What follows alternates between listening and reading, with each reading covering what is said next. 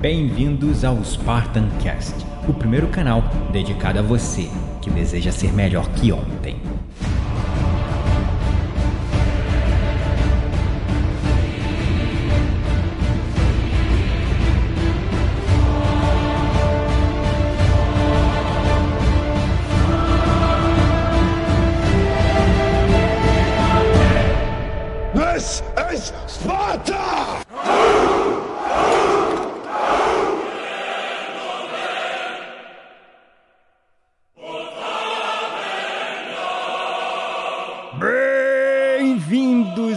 Espartanos e espartanas de todo o Brasil, a mais um episódio do seu, do meu, do nosso Spartan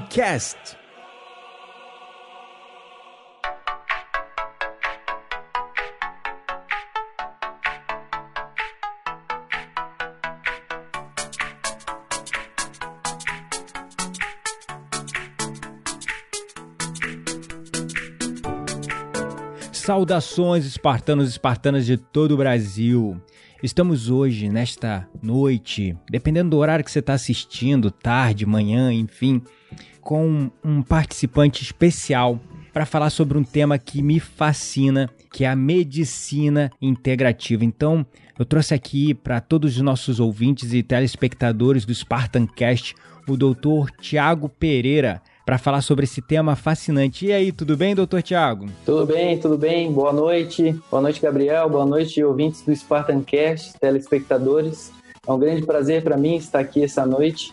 É, bom dia, boa tarde, dependendo do horário que a pessoa pode estar ouvindo aí. E vai ser muito legal aí a gente tratar desse assunto tão fascinante que é a medicina integrativa. Legal, verdade. Conta pra gente um pouquinho, Thiago, é, como é que foi essa sua trajetória até chegar na medicina integrativa? O que é que te chamou a atenção? Enfim, conta um pouquinho aí da tua jornada até chegar a essa fascinante ciência que é a medicina integrativa. É, então, em 2008 me formei em medicina na Universidade Federal de Santa Catarina e aí em seguida eu servi aeronáutica, fiquei um ano como tenente médico aqui na base aérea em Florianópolis e em seguida é, entrei na residência para oftalmologia, fiz a residência normalmente. É, depois de três anos, fiz mais um ano de fellow em Curitiba, no Hospital de Olhos, em cirurgia refrativa. Comecei a atuar como oftalmologista e depois de um ano e meio senti que estava faltando alguma coisa e comecei a buscar desenvolvimento pessoal e foi nessa aí que eu fiz meu primeiro curso voltado para essa área, que foi o Moving Up, do Gabriel Goff. Ah, legal, também fiz. É, foi, foi um passo bem legal mesmo, foi ali que eu me dei conta da importância aí do, do desenvolvimento pessoal, de desenvolver a mente, o corpo e o espírito.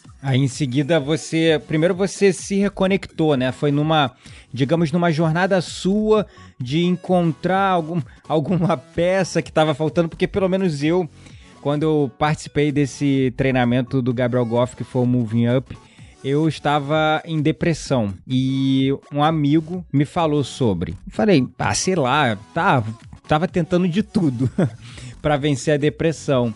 E aí foi que eu comecei a fazer o Moving Up e foi realmente ali o start que eu precisava para sair daquele buraco que eu tava, né? Então daí você olhou para dentro, como é que foi? Daí depois você expandiu para outra área, como é que foi isso? É, foi bem isso aí mesmo. Eu estava insatisfeito, é, a gente entra na medicina querendo é, ajudar as pessoas, é, normalmente isso acaba motivando bastante gente a fazer medicina e depois você começa a atuar, você começa a refletir, será que realmente estou cumprindo aquele meu propósito inicial de ajudar as pessoas, realmente impactar a vida delas? E eu percebi que, que não estava completo e aí depois desse, desse start aí no, no Moving Up, eu fui fazer o método CIS em São Paulo, da Febracis, e dali eu comprei um curso de formação em coaching e aí a mente começou a realmente expandir e comecei a perceber realmente como os pensamentos e as emoções afetavam diretamente o corpo e a saúde das pessoas, né? E aí continuei a minha jornada e foi isso mesmo. Primeiro a jornada foi interna, né? Ah, sim.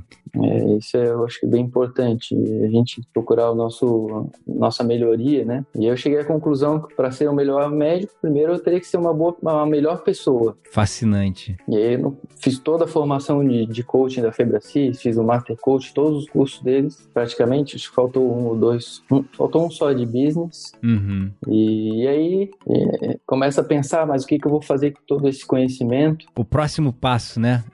é, sempre ter o próximo passo. E aí eu descobri a medicina integrativa. Comecei a pulsar na internet, comecei a ler bastante coisa, e aí descobri que tinha uma pós de bases integrativas no Einstein em São Paulo. Eu me lembro que quando a gente se encontrou pessoalmente, que foi naquela mentoria de, de oratória, né, que a gente fez com o Ricardo Silva Voz lá em São Paulo, você já estava ali envolvido nesse mundo do coaching, já estava com esse olho para essa integração corpo, mente, espírito. A gente trocou mais ideias, até falei de alguns livros que eu tinha lido sobre o tema. Me lembro, tu já estava nessa época de olho na medicina integrativa ou ainda estava ali é, dando ali um start para esse próximo passo? É, ali ainda estava tava nessa parte inicial, né? Ainda estava mais na parte do coaching, tentando entender é, como é que eu poderia utilizar aquele conhecimento do coach dentro da medicina, né? Sem sair da medicina. Nossa, ser coach é legal, mas seria mais legal ainda poder usar isso com os pacientes, né? Eu lembro bem da, das nossas conversas, lembro até da,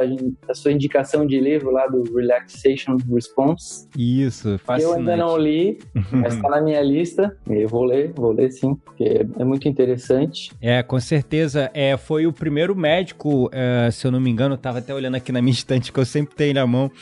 Foi o primeiro médico, assim, pelo menos o que a gente tem registro hoje, que começou a conectar diversas doenças. Ele era cardiologista, mas ele começou a ligar principalmente é, doenças relacionadas ao, à questão cardíaca com o estresse. E aí que ele começou a fazer várias pesquisas e começou aquela voltou lá em Walter Cannon em 1949, 1940 falando do modo de luta ou fuga, é, estado de homeostase.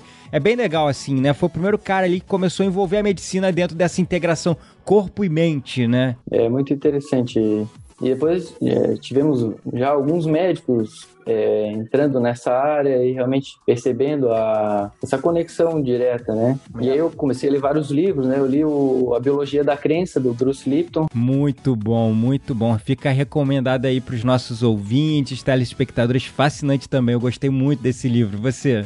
Adorei, é um biólogo que dava aula na, dentro da medicina e que acabou é, fazendo essa relação mesmo da, da mente influenciando diretamente na célula. Então foi ali abriu mais um pouquinho da minha mente. Porque naquela escola tradicional, pelo menos foi o que eu ainda aprendi na escola. Claro, você é médico, teve uma formação ainda após a escola, mais atualizada definitivamente que eu, mas quando eu estava aprendendo biologia na escola, ainda tinha aquela visão que a genética define quem é você quem você é e que ela não pode ser alterada. Ela não é alterada. É, tu nasce com ela e tu morre com ela. A não ser que você faça alguma alteração genética através de fatores externos, né? Sei lá, né? Mas não dá para mudar. E o livro rompeu essa barreira para mim, que pelo menos era leigo no assunto, e trouxe essa ciência que eu fiquei fascinado, que é a epigenética, cara. Eu comecei a dar uma pesquisadinha mais a fundo e, nossa, é um mundo também, né? É verdade. O homem, quando foi mapear o, genoma achou que ali ia ter a resposta para tudo e, na verdade, só surgiram mais perguntas. Depois descobriram que aquilo ali é praticamente irrelevante, que a epigenética é muito mais importante do que propriamente os nossos genes. É verdade. E foi tipo, foram gastos milhões nesse projeto Genoma, né, para mapear o, o, código genético do homem. E em vez de terminar com resposta, foi isso mesmo, terminaram com mais perguntas. E, e é muito legal, esse livro fala bastante disso, é muito interessante. E aí, continuando procurar na internet, eu encontrei a pós de bases integrativas do, do Einstein. Hum. Quando eu olhei, falei, nossa, é o que eu tava procurando. Quando tu olhou a ementa, o olho brilhou, né? Brilhou.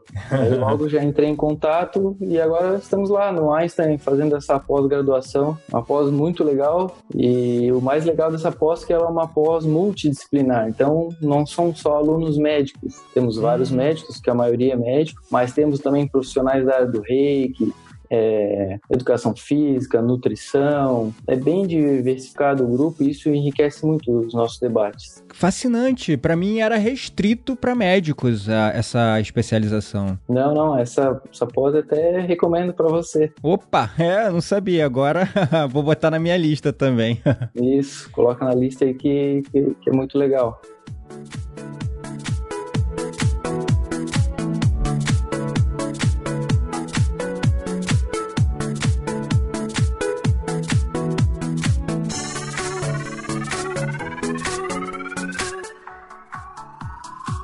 O que é, afinal de contas, né? O nosso ouvinte já deve estar se perguntando o que é a medicina integrativa. O que é a medicina integrativa, Tiago? Então, a medicina integrativa ela não é uma especialidade médica, ela é uma abordagem dentro da medicina. Ah, perfeito. Não existe uma especialização nisso, né? Até hoje em dia na internet acabou banalizando um pouquinho o termo da medicina integrativa, muitos médicos dizendo que fazem medicina integrativa. Inclusive tivemos esse desagradável episódio aí com o médico que ficou famoso agora fazendo cirurgia plástica dentro do apartamento. Nossa, é o tal do doutor Bumbum. Exatamente, o doutor Bumbum dizia que era um médico integrativo. Dizia também? Sim, colocava lá médico integrativo, quando na verdade não é, né? Não tinha nada de integrativa na prática dele. Engraçado que ele não era regularizado, né? Engraçado que como ele falava de uma maneira assim tão é, tratando com tanto descaso a questão, sei lá, fazendo no apartamento procedimento estético, cirúrgico, sei lá.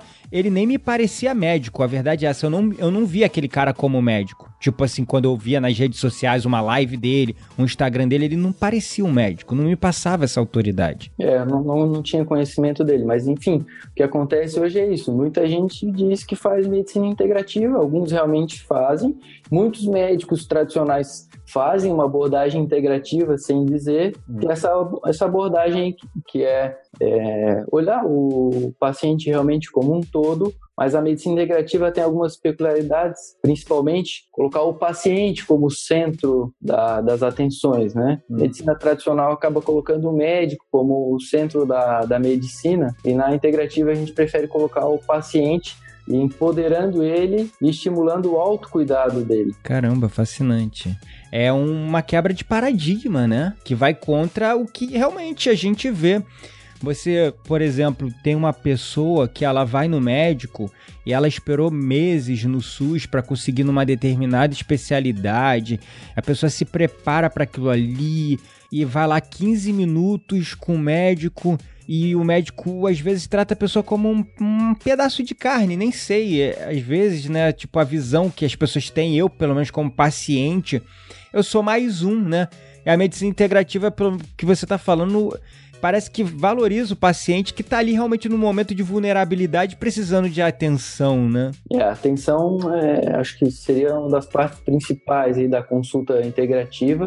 Então, é essa parceria entre o médico e o paciente Outra coisa, a gente procura os métodos, é, não só tradicionais, vamos também para os métodos complementares, que tem ciência já, muita ciência fundamentando, para ajudar o paciente também e nada é imposto. É, é, conversado com o paciente para entender o que, que se encaixa melhor para aquele tipo de paciente, né? Então a gente considera tudo, vê o paciente como um todo também, faz uma anamnese muito cuidadosa, é, então também procura essa abordagem interdisciplinar. Então o médico realmente sai de ser o centro, de saber tudo, porque a gente sabe que hoje o paciente algumas vezes acaba sabendo mais do que o médico sobre determinado assunto. Que se ele tem aquela doença, o paciente ele vai procurar tudo da literatura e o médico, obviamente, não consegue tratar de uma doença só, como detentor do conhecimento, o único que sabe, e também a imposição do, de algum tratamento, né? É, ele não é detentor de todo esse conhecimento, assim, é, ele tem muito conhecimento de fato, mas como a medicina, ela se especializa justamente para isso, né? Para o cara conseguir tratar um determinado assunto, porque é muito vasto o conhecimento da medicina, né? Exatamente, e, e o legal da integrativa é isso a gente pode ter um, uma, uma, abordagem integral e, se precisar algum especialista, é feito encaminhamento. É utilizado tratamentos convencionais também, claro, né? E é muito focado em cima do autocuidado do paciente. Ah, quando você fala autocuidado, é realmente, como você disse, empoderar a pessoa para ela assumir responsabilidade pela saúde dela, é isso? Exatamente. É, a gente percebe que quando o paciente aprende a cuidar dele mesmo, ele vai adoecer, vai adoecer menos e vai também ter um sucesso maior na, no tratamento. Por exemplo, a gente pega um paciente hipertenso. Como é que poderia ser uma abordagem tradicional? Medicação antihipertensiva para o paciente. Abordagem integrativa poderia poderia se entender o que, que está levando essa hipertensão. Pode ser alimentar, pode ser um sedentarismo, pode ser um estresse muito alto. Então, já faz várias abordagens, abordagens, estimular o paciente ao exercício físico, é, estimular uma alimentação melhor, é, práticas de relaxamento, meditação, yoga, tudo isso vai poder ajudar o paciente e muitas vezes nem vai precisar da medicação. E se precisar, também dá da medicação, não tem nenhum problema. Cara, fascinante, fascinante. Nossa, por, eu tô até arrepiando aqui, porque, assim, é, eu não sou médico, pelo amor de Deus, não me entenda mal, né? É, mas eu sou um cara que eu gosto de ler, estudar muito sobre tudo, principalmente assuntos relacionados à saúde e à influência da mente sobre o corpo. Até porque hoje eu me especializei em mindfulness, meditação, então fiz muitas formações que você estuda muito neurociência, epigenética, fisiologia, então você acaba gerando muita uma bagagem de conhecimento muito grande. E eu sou aquele cara que tem aquela visão que na verdade eu acompanho muitos médicos que defendem isso, que os médicos né, da medicina tradicional eles estão ali realmente para tratar o sintoma e não a causa da doença. E trata-se o sintoma como? Dando remédio, enfiando remédio. Ajuda, ajuda, mas será que resolve? Será que resolve tudo? Pode resolver parte. Mas o meu maior questionamento é: será que resolve tudo? Será que cura a pessoa de fato? né? E essa integrativa já vai ali na fonte, né? Tentar entender a fonte, na verdade, né? Exatamente. E é isso era minha, uma das maiores inquietações dentro da medicina. Né? Ah, você passa o remédio, o médico é, é, acaba sendo até mais automático, e aí você acaba saindo realmente do que, que era aquela ideia de realmente ajudar o paciente, porque aí o paciente começa a tomar uma medicação, não muda os hábitos, engorda mais, mais estressado, mais uma medicação, e aí começa com outros problemas, vai para outro especialista. E aí é um remédio para curar um problema que um outro remédio gerou, ou muitas das vezes o cara toma quatro, cinco remédios que é um para combater o efeito colateral do outro. Exatamente. E aí vai indo, né? E começa a pensar que não faz tanto sentido, né? Que teria um jeito mais inteligente de, de atuar né, é, com esses pacientes. E aí você traz para o paciente a consciência de que ele pode melhorar, de que forma ele pode fazer isso, e vai acompanhando ele junto com ele, né? Caramba, fascinante. Acaba sendo toda uma abordagem personalizada, né?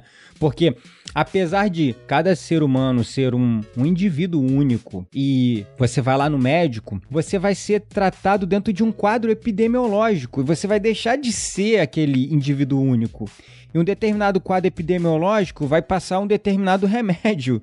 Então, não é bem uma abordagem personalizada quando você vai no médico, apesar de você estar tá ali no contato individual com o médico, mas a integrativa te personaliza, né, nessa coisa, te coloca como uma pessoa integral, holística, como você é, né, completa. Com certeza, isso é uma das coisas realmente da integrativa, que é essa personalização. E uma coisa muito importante também que a gente faz é entender quem que é aquele paciente, né? Por que isso é importante, entender quem é o paciente? Porque entendendo quem é o paciente, paciente, muitas coisas podem estar ali em quem ele é, em alguns problemas que ele, que ele viveu no passado, é, de como é que ele vive. Se você não entende o todo, você não consegue realmente chegar em todas as causas ou possíveis causas do problema do paciente, né? E outra coisa que é muito legal que a gente faz é realmente escutar o paciente e uma escuta sensível, realmente atenta ao paciente. E isso eu acho que é um dos grandes diferenciais mesmo. Caramba, fascinante, porque eu novamente com a minha opinião de quem é leigo e vai no médico como qualquer um dos meus ouvintes aí, dos espectadores do que tu chega, o médico tá lá, ah, tudo bem, senta aí. Tá, médio não sei o que, médio não sei o que lá. Nem olha pra tua cara, não tem um contato no olho às vezes, cara. Se senta no consultório, o cara não olha nos teus olhos. Eu me lembro um dia que eu tava com uma otite muito forte. E aí eu fui no médico. A última vez que eu fui no médico, isso vai fazer, sei lá, um ano. E é, o cara me tratou tão bem, olhou nos meus olhos, conversou comigo. Nossa, eu me senti a pessoa mais especial do mundo. Eu quase me apaixonei pelo médico, quase dei meu telefone pra ele. Saiu curado já da consulta. é, exatamente. Olha só como é que um, uma diferença na tratativa faz um, toda uma diferença para o paciente, né? É fascinante. É, e é muito legal o que você falou agora, me veio na mente, é que o médico esqueceu um pouco do poder da palavra.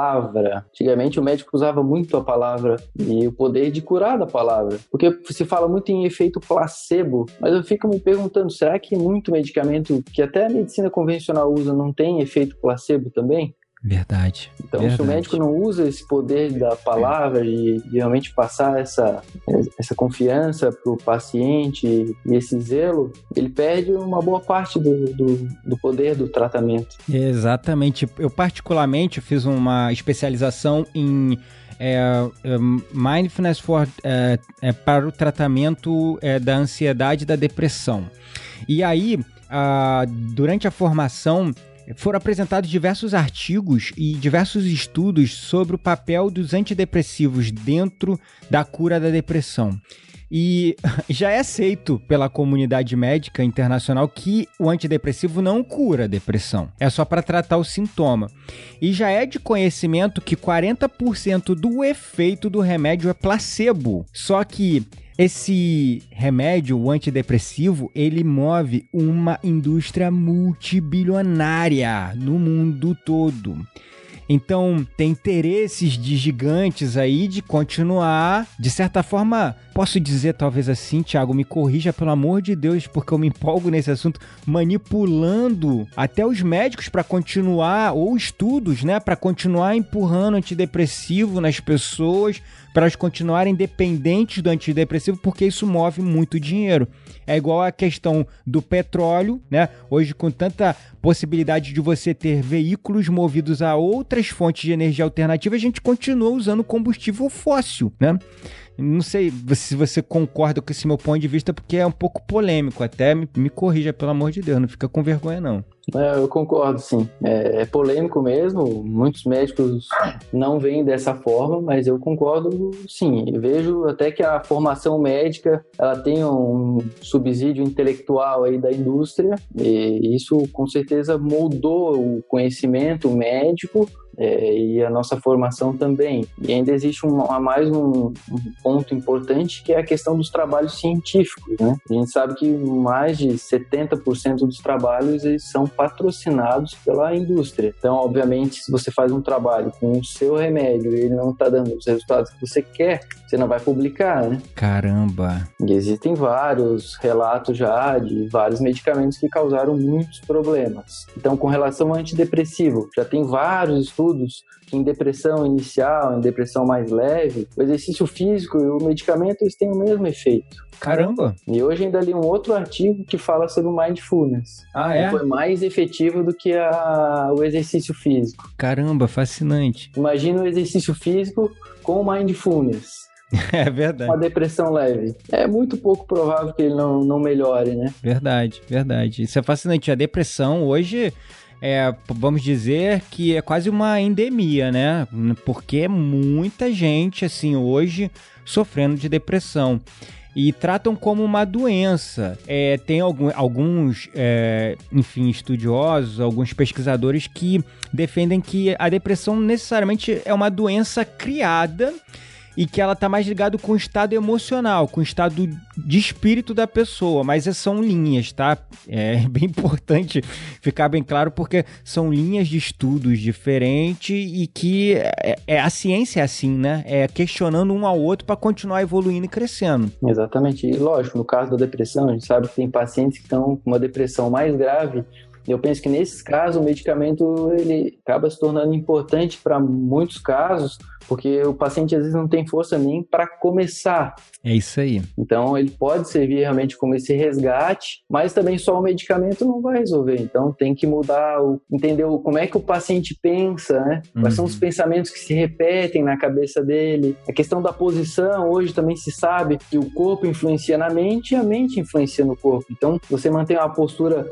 de depressão se eu ficar assim nessa postura de cabeça baixa, encolhido, depois de muito tempo eu vou começar a ficar mais triste mesmo. E se eu mudar a minha postura, deixar o ombro mais, mais aberto, isso também vai ajudar. Eu me lembro que isso me lembrou uma coisa, até lá do Moving Up, que quando eu tava lá né, nesse momento de muita depressão, realmente foi o remédio que me deu aquele empurrãozinho para conseguir continuar trabalhando, porque a minha depressão foi profunda, foi um burnout que eu desenvolvi no trabalho de estresse extremo e síndrome de pânico. Nossa, às vezes vi uma sensação de próxima de morte que parecia que eu tava morrendo. Eu fui parar no hospital duas vezes na emergência até no Niterói Doc, aqui próximo onde eu moro, duas vezes, e calhei que eu caí com o mesmo plantonista.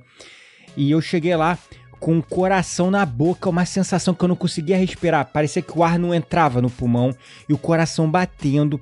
E eu pensando que eu tava tendo um ataque cardíaco, que era horrível a sensação, muito angustiante. Eu falei, eu tô morrendo, eu tô morrendo, eu tô morrendo. A minha ex me levou no carro correndo pro hospital.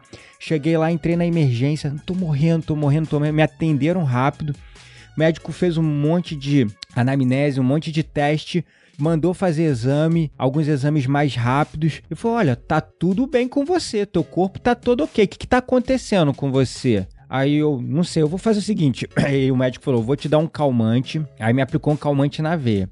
Aí começou a passar aquela sensação de desespero, de angústia, que parecia que eu tava morrendo. Ele falou: Olha, cara, eu vou te encaminhar para um neurologista. É bom você procurar depois um psicólogo, alguma coisa, porque é, isso aí é sintoma de burnout. Você não está doente. E foi, era uma sensação mesmo que era física, cara. Eu senti aquilo, eu parecia que eu tava, era horrível, horrível. E aí foi quando eu tomei, comecei a tomar antidepressivo e não sei o que, que foi que me deu o movimento. E eu me lembro que lá no Moving Up o Gabriel falava muito é fake it until you make it, que é até de um outro escritor americano que fala muito disso. É, e eu me lembro que ele falava assim: às vezes olha pro espelho e sorria. E aí eu ficava sorrindo para mim mesmo. E realmente, cara, com o tempo, eu fui começando a me amar, a voltar a me amar. E fui mudando. Fascinante isso. É, muito legal isso. É, tem vários estudos já, a parte do sorriso aqui, sorriso mais aberto, com essas ruguinhas aqui no lado, isso realmente produz no cérebro neurotransmissores que, que ajudam a felicidade. É verdade. E por isso que ativa, né? Até na prática do esporte também, uh, você quando está no estado de grande estresse e tensão, você pode sorrir forçosamente, porque isso te causa é, um boost de energia a mais. Eu me lembro que às vezes eu faço isso na corrida, quando eu tô muito com peso muito forte, às vezes eu me vejo sorrindo no automático e realmente dá uma endorfinadazinha de leve e tu sente um pouquinho mais de energia para continuar correndo. Interessante que um mês atrás eu vi uma reportagem que eles estavam falando sobre os jogadores de futebol, eu não sei se era só jogador ou se eram atletas. Nos momentos é, cruciais se desse um zoom no rosto deles, eles tinham um sorriso no rosto. Neymar era um desses jogadores. Ah, interessante. É. Jogadores diferenciados, né? É verdade, interessante. É aquela autoconfiança que vem ali no momento, né? Às vezes o atleta ele descobre essas coisas de maneira intuitiva até, né? Ele vai desenvolvendo, talvez por talento nato, ou até por orientação também, né? Quem sabe esses caras devem ter, com certeza, um acompanhamento diferenciado. Não digo Neymar, né?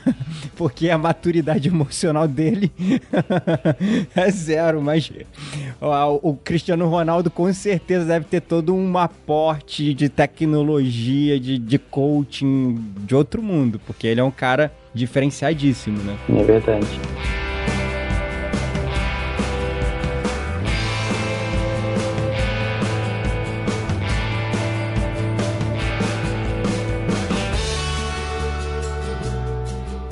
Mas então, é, se a gente pudesse botar uma data, um momento onde a medicina integrativa nasceu, né, que é essa abordagem mais completa, mais cuidadosa do ser humano, teria um, um momento que a gente poderia pontuar, Thiago? É, se a gente for pegar na história, essa abordagem é a abordagem inicial da medicina na Índia, no Egito, Hipócrates. Mas se a gente trouxer para a medicina moderna, eu li alguma coisa na década de 90, esse movimento começou a se organizar organizar nos Estados Unidos, Universidade de Arizona e Duke, e já em 99 eles conseguiram organizar isso num consórcio, e até quem idealizou esse consórcio foi o John Kabat-Zinn. Ah, o The Godfather of Mindfulness, o poderoso chefão do, do Mindfulness. E lá tem Harvard, tem Stanford, tem a Universidade de Arizona, que é uma das pioneiras aí da integrativa. Ele dá, ele dá aula na Harvard Medical School, inclusive, né, o John Kabat-Zinn, que é uma escola top de medicina a nível mundial, se eu não me engano. Sim, com certeza. E tem uma parte integrativa bem forte também. Interessante. Então foi mais ou menos ali na década de 90 que começou esse movimento. Exatamente, na, na parte da, da medicina. Ah, perfeito.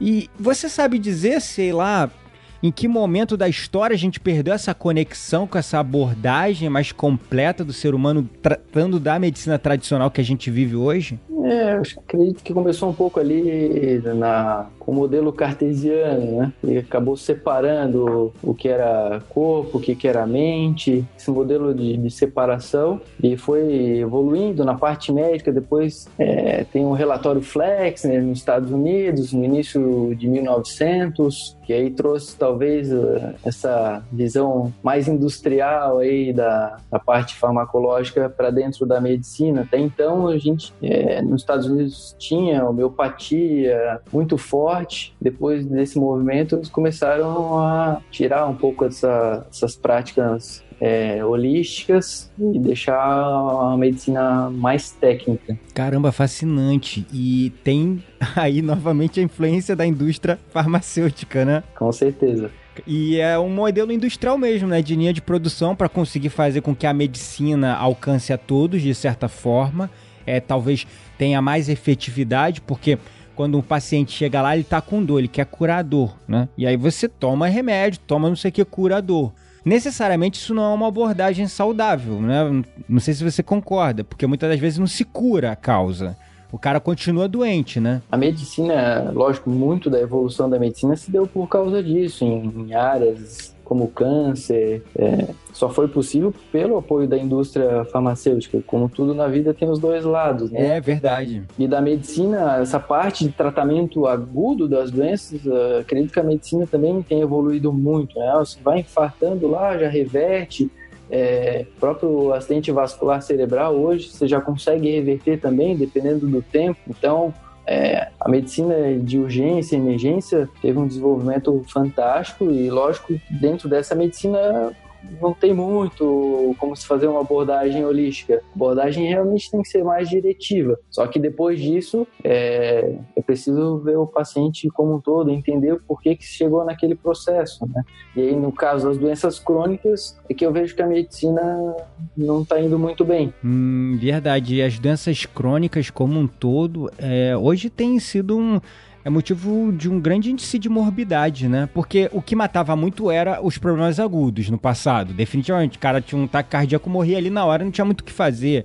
O cara tinha uma infecção, putz, era óbito. O cara, é, enfim, só que com o tempo isso foi caindo, mas hoje as crônicas hoje estão matando muita, muita pessoa, né? É, com certeza. Os tratamentos, na verdade, é isso, para manter o paciente é, com a doença, tomando o medicamento prolongando a vida. Alguns medicamentos tratam a doença, mas não prolongam a vida. Isso é, é bem interessante de, de, entender. Como assim? Tratam a doença, mas não prolongam a vida? Teria um exemplo? Eu fiquei realmente curioso. Eu tinha, tinha um medicamento para diabetes que ele baixava a glicemia do paciente, mas se você observasse, ele não melhorava a sobrevida do paciente. Caramba. Impressionante, né? Interessante, é porque tecnicamente se baixar a glicemia, o cara vai viver um dia a mais, um outro a mais, né? Exatamente, mas provavelmente o preço para baixar a glicemia talvez que tivesse prejudicando algum outro órgão aí do, do paciente também, né? Ou seja, compensava um para descompensar outro, talvez, né? Exatamente.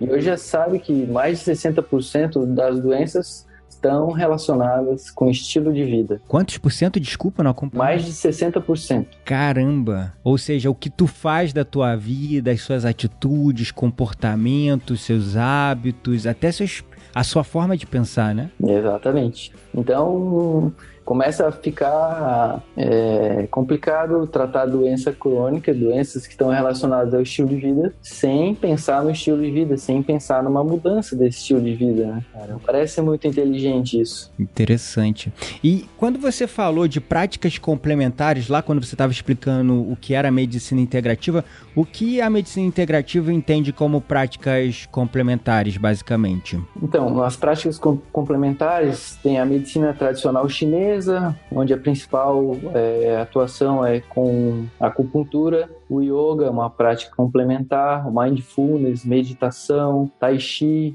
Qigong, é, o próprio Reiki também é uma, uma prática complementar, a musicoterapia é uma, uma prática complementar. Então, é, na verdade, hoje temos várias, né? Acho que já se bobear tem centenas de práticas complementares. Inclusive o SUS hoje, é, ele tem... É um, ele tem tipo um cadastro para os terapeutas complementares para que esse tipo de serviço seja ofertado à população também. Exatamente. Muitos médicos acharam absurdo SUS pagar práticas é, complementares, né? Já que, lógico, o SUS tem um recurso limitado e se ele coloca recurso em um lugar, ele está tirando de outro, né? Uhum. É, mas esse programa nacional aí, a PNPix, acredito que foi um, um bom avanço aí na, na, medicina brasileira. O SUS, que apesar de problemas, tem alguns pontos muito, muito legais aí para poder ajudar a população. É, e com isso eles também acabam fomentando é, e influenciando as pessoas a procurar esse tipo de ajuda também, porque mesmo que ele não consiga cobrir todo mundo, se você tem a chancela do SUS reconhecendo esses tipos de prática dentro do sistema único de saúde, opa, peraí, então isso aí tem valor, né? Ele dá um peso para isso. E as pessoas que têm condições de pagar por um tipo de tratamento como esse ou buscar um tipo de ajuda como essa, você vai buscar também, mesmo que seja fora do sistema único de saúde. É, com certeza. E o legal da medicina integrativa é isso, que a gente consegue abrir esse leque para o paciente e colocar para ele o que, que pode ajudá-lo, né? E ele que vai escolher, vai poder ir lá experimentar, ver o que, que faz sentido para ele, o que, que ele se sente melhor é, praticando, né? Acho que esse é um, um, ponto que o estudo científico às vezes não consegue chegar, que é a experiência é, de cada pessoa. O estudo é legal porque ele consegue, às vezes, é, identificar alguma coisa que não faça bem para a maioria da população. Mas a gente vê que não faz mal, tudo que não faz mal, o que faz bem para um pode não fazer para outro. Então, pessoa experimentando e sentindo, acredito que seja o ponto mais importante nesses casos. É, e um ponto muito importante também, acho que até pela mudança do termo, né? Porque antes do SUS é, vir com esse programa, é, antes era conhecido esse tipo de abordagem que são individuais mesmo. Uma pessoa se adapta melhor ao yoga, tem outras que gostam do tai chi, tem gente que gosta de mindfulness, meditação, outros preferem fazer um reiki, enfim. É muito individual, é, é de gosto da pessoa, e por isso que foram desenvolvidas todas essas técnicas ao longo dos milênios, porque cada cultura, cada abordagem, a medicina tradicional chinesa através da acupuntura, e, e tudo isso é, permite uma série de abordagens diferenciadas para indivíduos que são diferenciados. E o SUS ele veio com o termo terapia complementar, o que antes era tratado como terapia alternativa. E não era levado a sério, porque é alternativo, é alternativo, não é confiável. Não, quando você muda para esse termo para complementar, não quer dizer que um exclui o outro. É que um apoia o outro. Você tem, vai precisar sim da medicina tradicional. Mas existem doenças crônicas e outros males que você precisa ter esse autocuidado, né? Como você fala tanto, doutor Tiago, para o autocuidado, né? Para o cara assumir a responsabilidade pela saúde dele, né? É, com certeza. É, esses termos eles foram mudados até globalmente de alternativo para complementar. Ah, é? Foi mundialmente isso? Foi mundialmente. É... Até porque agora começou a entrar a ciência junto com essas práticas, né? Hoje já temos é, milhares de artigos é, relacionando essas práticas complementares com benefícios em diversas áreas, depressão, é, câncer, tem muita coisa. Então, evoluiu muito, né? E com relação aos médicos que são mais tradicionais, é, conversando com alguns, eu percebi que ainda existe bastante resistência e, e, também acaba que sendo um pouquinho de culpa ou responsabilidade, vamos colocar assim, de alguns praticantes, né, das medicinas complementares e alternativas, é, algumas pessoas, talvez mal intencionadas ou por ingenuidade, acabam oferecendo o seu trabalho e descreditando o trabalho do médico, né? Verdade. A integrativa é justamente isso, é somar as forças e não dividir. Seguindo aquela eu seguindo aquela lei universal do somar, né? Que todo mundo só fala de subtrair, subtrair, subtrair. Não, porque o meu é melhor, o teu é ruim. O meu não, o meu é melhor e o teu é uma merda e a gente vai subtraindo, só que um menos um é zero, enquanto que um mais um é dois. Então, somar faz grande diferença. A gente vai sempre precisar da medicina tradicional e também abrir as portas para a medicina complementar com muita responsabilidade, muita responsabilidade para quem trabalha com isso também, né? Exatamente. E aí essa ciência que traz para nós essa, essa tranquilidade, né, de trabalhar, mas realmente com ciência junto sem charlatanismo, sem picaretagem. Sabendo o que que faz efeito, né? Porque quando você tem estudo, você sabe para que que funciona aquilo, para que que não funciona, para início de conversa, né? Daí você pode prescrever esse tipo de prática com mais responsabilidade e orientar o teu paciente como médico de que, olha, para isso isso aqui ajuda. O cara já vai ali com esse nível de consciência que evita ele cair no conto do vigário lá de um potencial charlatão que toda área vai ter, né? Por exemplo, Doutor Bumbum é um médico. Tinha é, registro, registro do CRM, mas, enfim, né? É, exatamente. E, né, todas as áreas vão ter seres humanos falhos ali que vão querer fazer alguma coisa que não, não é correta e não é por isso que o todo não funciona, né? Eu acredito sempre que a maioria é, é bem intencionada, a maioria é bem preparada. Eu tenho, tenho certeza, assim, também, né? Até a gente falou, né, assim, do, desse doutor, mas eu tenho certeza que ele não saiu, acordou de manhã naquele dia e falou: Hoje eu vou matar aquela mulher aplicando não sei o que. Não houve uma intenção, né? É claro, ele tem que ter responsabilidade como médico, assumir responsabilidade pelos atos dele e tratar isso com mais responsabilidade que ele não mostrou. Mas ele não foi com essa intenção de fazer mal a ninguém, entende? Então, é, mas é muito importante ter essa, esse conhecimento e é isso que a gente está trazendo aqui, né, Tiago? É conhecimento para as pessoas, para as pessoas entenderem e também procurarem profissionais competentes, qualificados que podem tratar as nossas doenças de uma maneira mais completa, né? E não lá na causa, e não lá na raiz.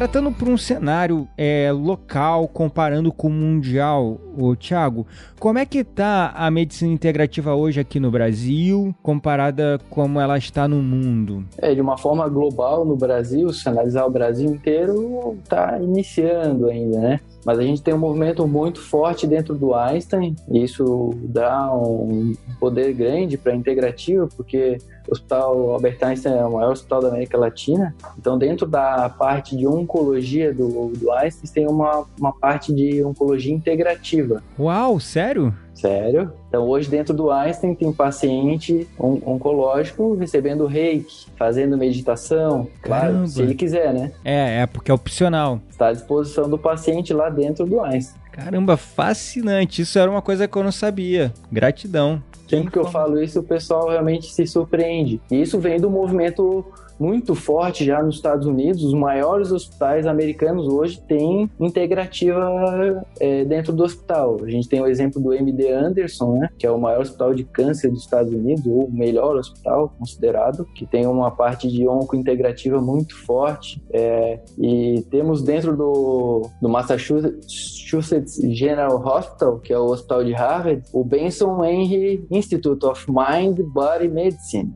Não, não sabia não. Não sabia. É, o seu, seu ídolo aí. Ah, é, Benson. Ah, agora.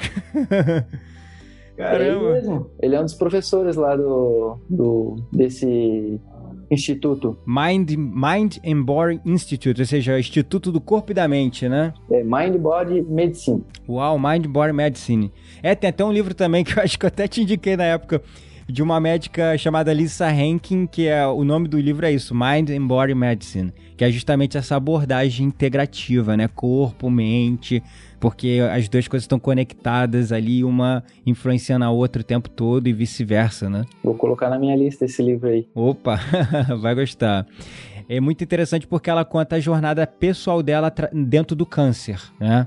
Ela foi diagnosticada com câncer, mas ela conta a história dela de uma forma. O início do livro é muito bonito, porque ela conta assim o momento que ela estava vivendo a vida dela, que era um momento extremamente atribulado, de muito estresse. Ela trabalha numa das emergências mais movimentadas dos Estados Unidos, acho que é de Chicago, que tem atendimento assim direto, direto, direto. É, pessoa alvejada, acidente de carro, todo tipo de. As coisas mais bizarras acontecem nessa emergência. E ela trabalhava lá nesse fervo e ela trabalhava com plantão, escala super apertada, e ela estava no momento da vida dela assim de correria, de desespero. Aí nesse meio tempo, marido larga ela, aí a vida dela bagunça completamente financeiramente, emocionalmente, enfim, daí ela começa com o tempo ficar muito doente, não sabe o que, que é, e vai desenvolvendo, vai. Aí quando diagnosticam ela, ela tá com câncer. Aí ela começa a se questionar o tratamento que ela dava para os próprios clientes dela, que ela não via, clientes, desculpa, pacientes, porque ela não via os pacientes como pessoas e ela começou a ser tratada também como os pacientes dela. E ela começou a se colocar no lugar dos pacientes, porque ela chegava, o médico olhava para a cara dela, né, toma aqui, tchau.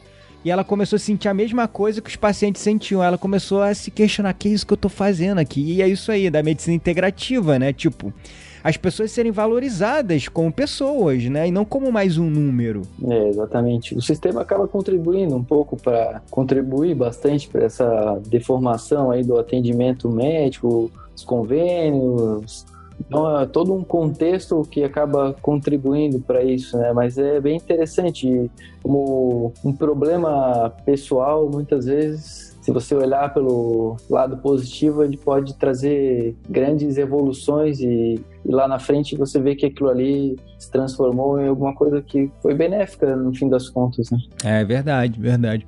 Agora, num panorama geral, é, qual o impacto e que você vê assim os benefícios da medicina integrativa na vida das pessoas e no mundo? Se a gente é, vamos falar utopicamente, conseguir, conseguir se convencer a todos os médicos a ter essa abordagem? Qual seria o impacto, assim, a sua, sua visão de visionário? É, eu acredito que a gente teria um mundo muito mais saudável, é, pessoas menos estressadas, é, é, pessoas mais presentes também, né? É, e também a medicina integrativa acaba também sendo um pouquinho mais ecológica, porque acaba também é, usando os recursos naturais de forma é, mais criteriosa, os próprios medicamentos, tudo são coisas que são extraídas de alguma forma, poluem também de outra forma, então isso vai contribuir para um ecossistema melhor e a gente melhorando o nosso entorno, o mundo vai se tornando aos poucos melhor, né? É verdade, eu trabalhei em indústria farmacêutica e eu trabalhava especificamente na área de segurança e meio ambiente.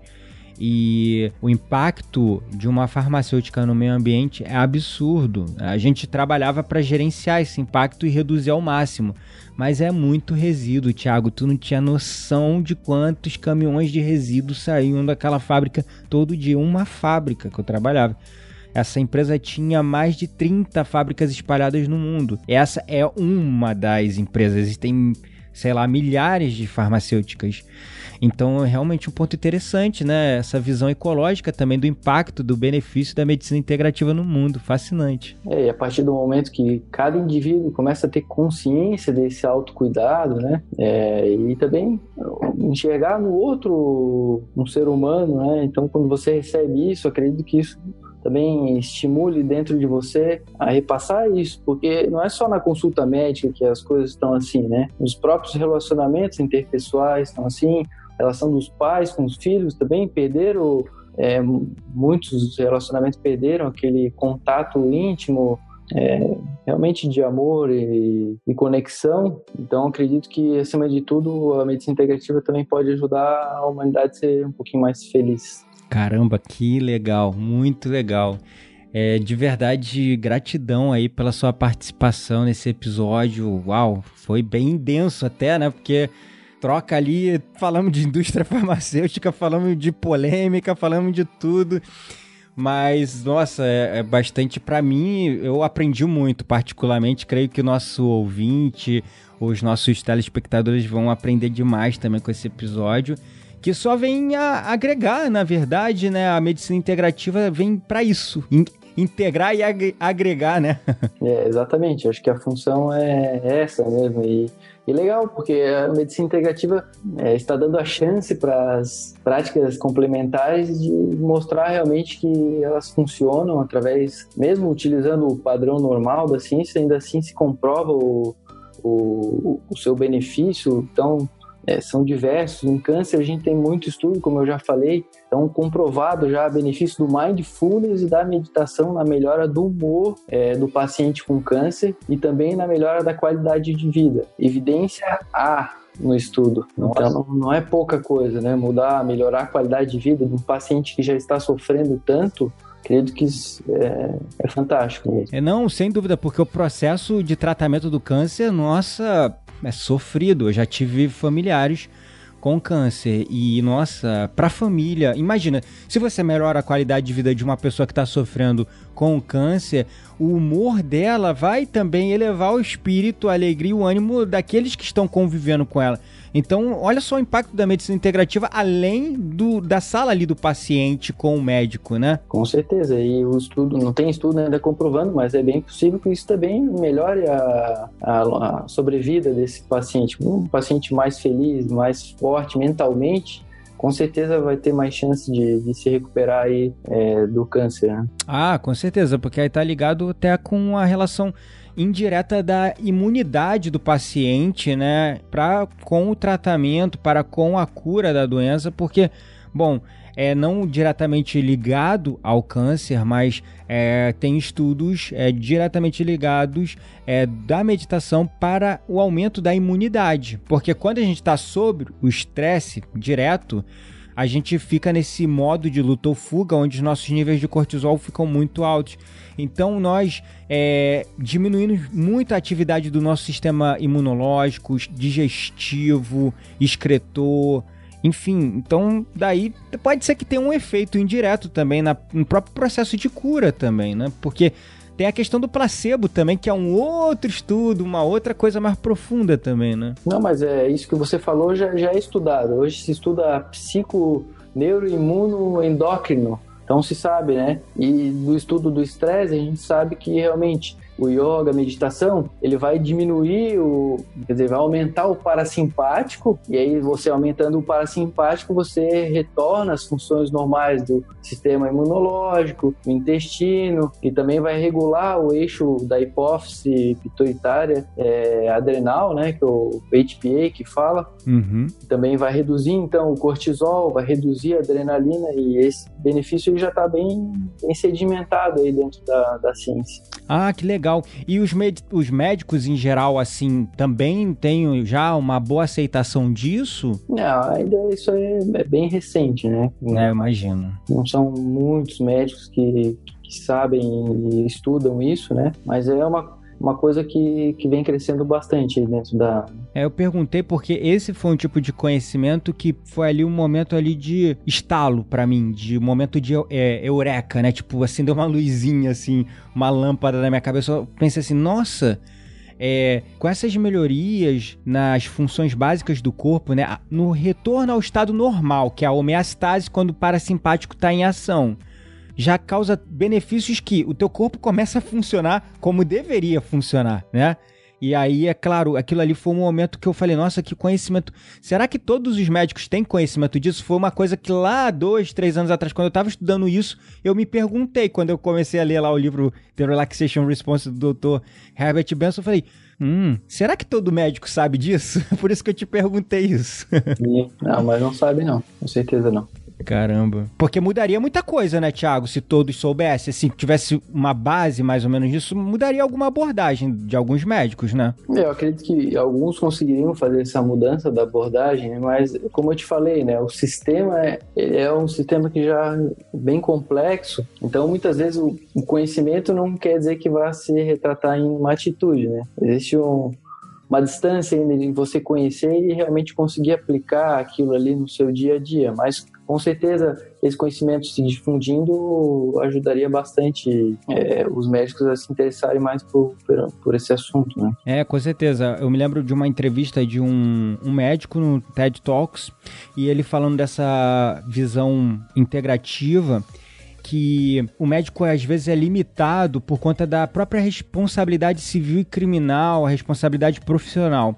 Então, ele estava falando assim, como eu, eu como médico, eu tenho que receitar um, uma químio para alguém que está com câncer, eu tenho que indicar é, alguma coisa para quem está tendo um, um determinado malefício. Se eu não indicar, eu sou preso. Se eu não indicar, eu sou é responsabilizado. Então isso para mim foi muito impactante também ter esse tipo de conhecimento, porque eu pensei, nossa, o médico é limitado na sua abordagem em alguns pontos, por causa de todo um sistema que tem em volta dele, né? É, com certeza. É os dois lados da moeda. Isso é bom, porque o médico também não pode sair fazendo qualquer coisa por aí, mas existe essa limitação, com certeza, né? Uhum. E aí por isso que a integrativa é legal, porque você não precisa ser um ou outro, né? Você pode fazer um e outro. Legal. E o resultado acaba sendo. E se você pudesse deixar alguma mensagem final aí para os nossos milhares de ouvintes, enfim, uma palavra de estímulo, de autocuidado, o que, que você falaria para os nossos ouvintes, doutor Tiago? É, os seus ouvintes aí já são é, ouvintes de,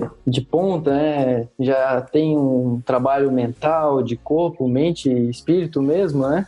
Então, a mensagem que eu, que eu posso passar aí realmente é, é se dedicar aí para as mudanças é, de hábito e cada vez parar mais, ter mais esse tempo para refletir como que está o corpo, como que está a mente, como que está o espírito, o que que pode se fazer para melhorar, né? E estar tá ciente do desafio que são as mudanças, né? Mudar os hábitos é um desafio grande, mas quando a gente persiste ali, persevera, quando vê já o, o hábito já incorporou e o benefício lá no longo prazo é fantástico então, trazer aí uma frase aí da revista Science de 2010: uma mente distraída é uma mente infeliz. Então, realmente a importância da, do, do mindfulness aí, além de todos os benefícios, para ter uma vida mais feliz. Fascinante. Gratidão, Dr. Tiago. É, para o nosso ouvinte que gostaria de acompanhar um pouco do seu trabalho, acompanhar um pouco aí dessa sua evolução dentro da medicina integrativa, como é que ele poderia te achar? Pode acessar meu site www.drtiagosilveirapereira.com.br Convido também para me seguir no Instagram, arroba Dr. Silveira Pereira. E se tiverem dúvidas, pode mandar e-mail, pode mandar direct no, no Instagram que será um prazer responder os seus ouvintes. Gratidão à palavra. Vou deixar inclusive aqui, caro ouvinte, caro telespectador, todos esses links no post desse episódio. Então, você que está ouvindo o podcast aí do seu aplicativo, corre lá no site do blog.spartancast.com.br para ter todo o acesso a esses links ou vai direto aí na, no, no site do Dr. Tiago, no Instagram do Dr. Tiago. Gratidão é a palavra mais uma vez, Tiago, de verdade, foi um prazer e acho que esse episódio não vai acabar aqui não, porque a gente vai ter que voltar a conversar que é um tema muito grande, muito extenso que é fascinante também, né? Muita gratidão aí, Gabriel. Quero dizer que te admiro muito. Desde aquela vez que te conheci, já percebi que ali tinha um, cara de sucesso, um cara realmente é, dedicado a, no, no, que ele se propõe a fazer. E já te sigo lá desde aquela época. Vou esperar aí mais um convite para poder em breve estar em algum curso presencial seu. E fico à disposição aqui para outros episódios. Com certeza, gostei muito aí do nosso bate-papo. Foi bem produtivo e deixar aí um abraço aí para os seus telespectadores e ouvintes. Gratidão, gratidão, doutor Tiago. Gratidão a palavra a todos os nossos espectadores, nossos ouvintes pelo apoio e suporte. E lembre-se, você não está mais sozinho. Nós somos o Spartan Cast.